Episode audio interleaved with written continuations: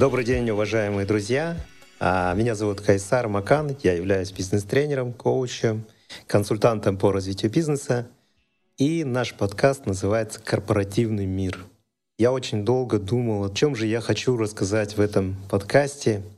И учитывая мой опыт, э, который более 20 лет в корпоративном секторе, я решил, что хочу с вами поделиться своими размышлениями о корпоративном мире.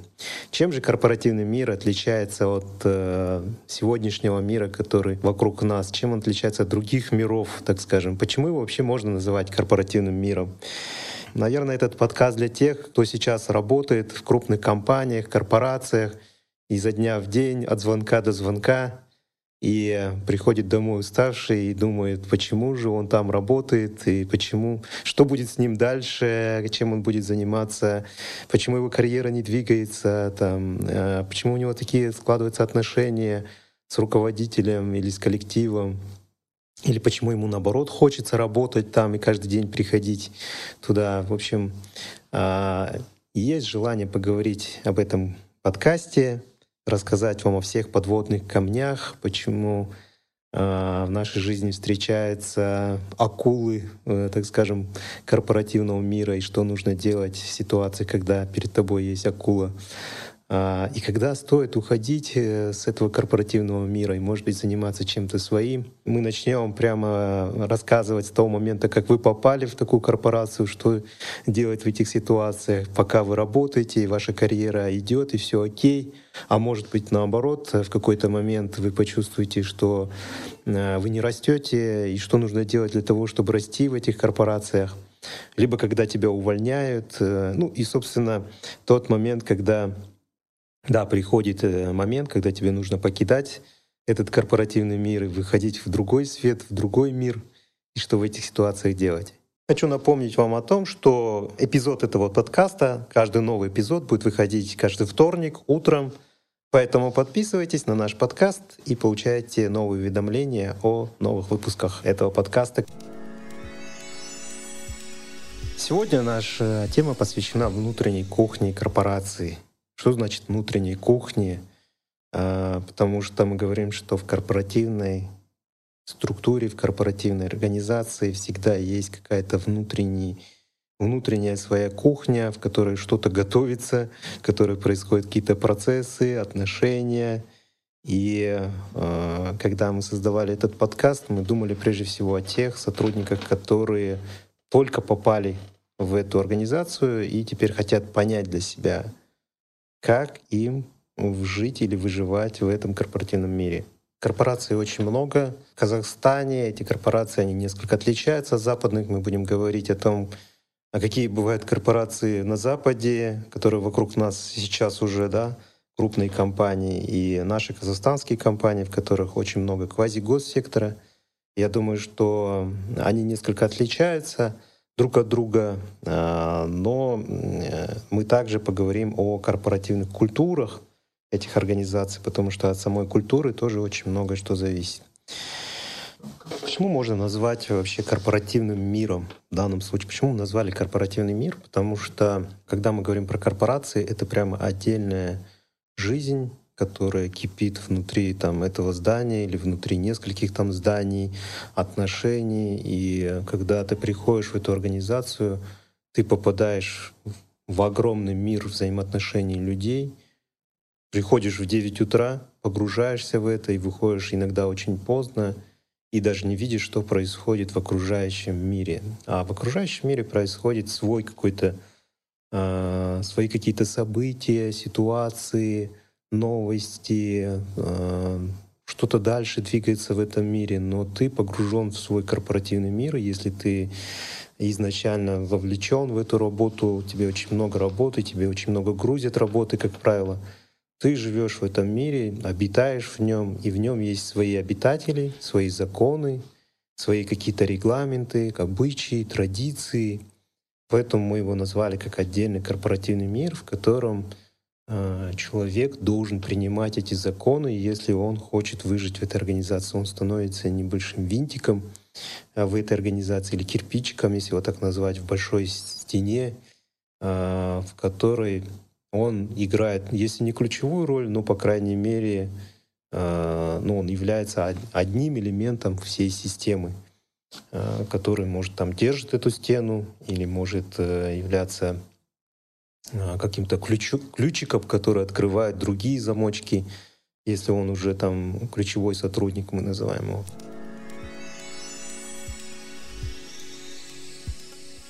Сегодня мы поговорим о том, как влияет работа в крупных корпорациях э, на поведение, мировоззрение, может быть, сознание сотрудников.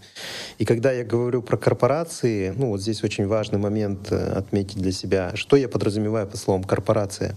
Понятно, что юридически корпорация — это может быть конгломерат юридических лиц э, или там холдинг э, огромный, разветвленный, вертикально интегрированный, да.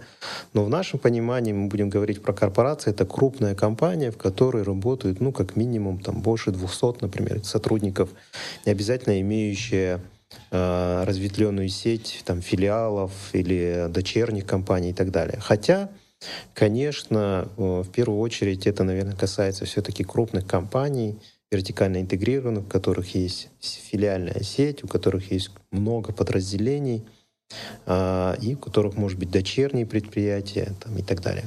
И в ней работают как, ну, несколько тысяч сотрудников. И я вспоминаю свой первый опыт, когда я попал в крупную компанию. Это был банк.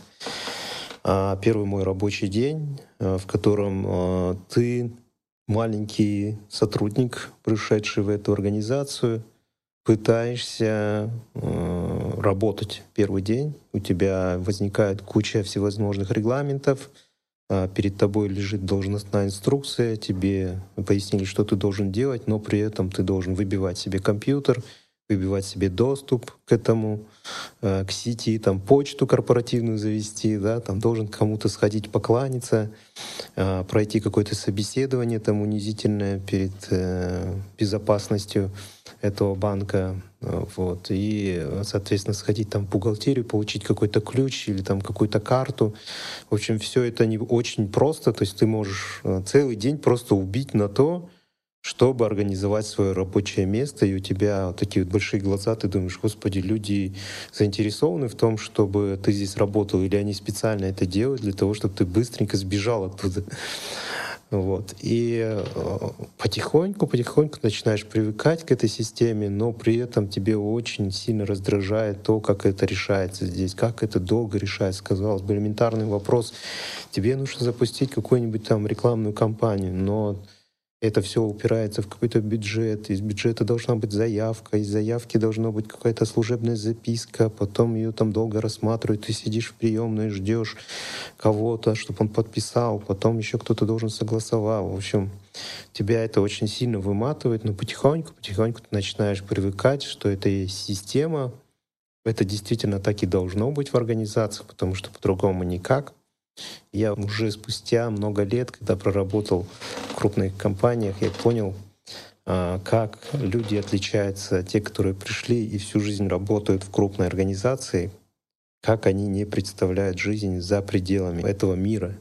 Настолько они привыкают работать в крупной компании, что они а, даже не представляют, насколько для них это может быть катастрофой просто уволиться с этой организации. Они даже не, ну, не хотят этого представлять и боятся потерять работу. И думают, что вся их жизнь — это вот эта корпорация, в которой они работают, и это единственный источник дохода. И вообще даже дело не в доходе, а дело в какой-то стабильности, дело в каких-то отношениях построенных. И э, настолько для него это является катастрофой, потому что в крупных компаниях без других сотрудников, без других подразделений, к сожалению, э, вот этот человек, который много лет, он уже не представляет э, ну, вот жизнь. Его жизнь полностью зависит от других подразделений. Ну и представьте себе ситуацию, когда наверняка многие из вас сталкивались, когда вы приходите в какую-нибудь крупную компанию, и говорите, ну там, допустим, вы являетесь подрядчиком э, для этой крупной организации и пытаетесь э, встретиться просто с каким-то человеком для того, чтобы презентовать свои услуги или рассказать о них. либо даже у вас была уже встреча, и вы там должны теперь подписать какие-то документы.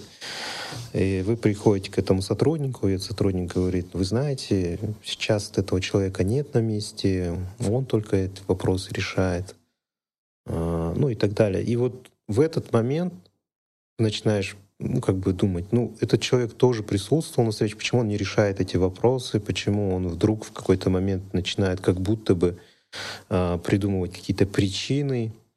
А, но на самом деле это опять-таки обусловлено какими-то внутренними процессами, а еще больше это связано с тем, что тот сотрудник, который с вами работает, он просто э, не привык принимать решения не привык принимать решения, это очень часто ну, вот, одно из таких качеств, наверное, такого сотрудника, который очень много лет проработал в организации. Он боится ответственности, либо он боится э, получить завтра, как говорится, по голове за то, что он принял такое решение самостоятельно, а, либо есть еще причины, ну, очень много есть причин, по которым он может просто там, задерживать вот эту встречу вашу или какой-то документ, или он вообще считает, что это не так важно для вас, хотя вы вот такой вот а, человек, который не в корпоративном мире, вы привыкли там быстро принимать решения, если вы сам предприниматель, бизнесмен, вы привыкли, что решения принимаются очень быстро, самостоятельно. И вот это люди, которые привыкли в этом мире, привыкли, что решения принимаются именно таким образом, и по-другому они никак не хотят, э, ну, по-другому они, вернее, не видят результат. Э, они не видят э, решение этой задачи по-другому. То есть для них есть один единственный путь, протаренная дорожка, по которой они каждый день ходят. Они не видят другую дорожку какую-то. И в этом плане я не хотел бы сейчас ну, как-то обвинять, наверное, этих сотрудников, но э, чаще всего тот сотрудник, который проработал много лет в корпоративной структуре, а, у него появляется некое туннельное мышление, мы говорим. Туннельное мышление, когда мы видим только одну дорогу и ходим только по этой дороге. Знаете, как вот лошади в тройке, когда бегут, и у них есть такие вот специальные накладки на глаза, чтобы они не, ну, не смотрели в бок, чтобы они смотрели там прямо, да. Вот примерно у человека, который проработал в корпоративном мире, тоже появляются какие-то там дополнительные бляшки, которые не дают ему смотреть по сторонам. Он считает, что это единственный верный путь, и он только такой, потому что есть некий регламент, или так принято в нашей организации, и по-другому это никак. И когда ты начинаешь объяснять, что есть другой альтернативный вариант, или давайте придумаем что-нибудь по-другому, можно же выйти из этой ситуации, они входят в некий ступор, и даже если они видят, что это очевидно и что можно это сделать, ты уже доказал, сказал, что это можно так сделать, они все равно будут сдерживать этот результат, не понимая, потому что для них это очень слишком новое.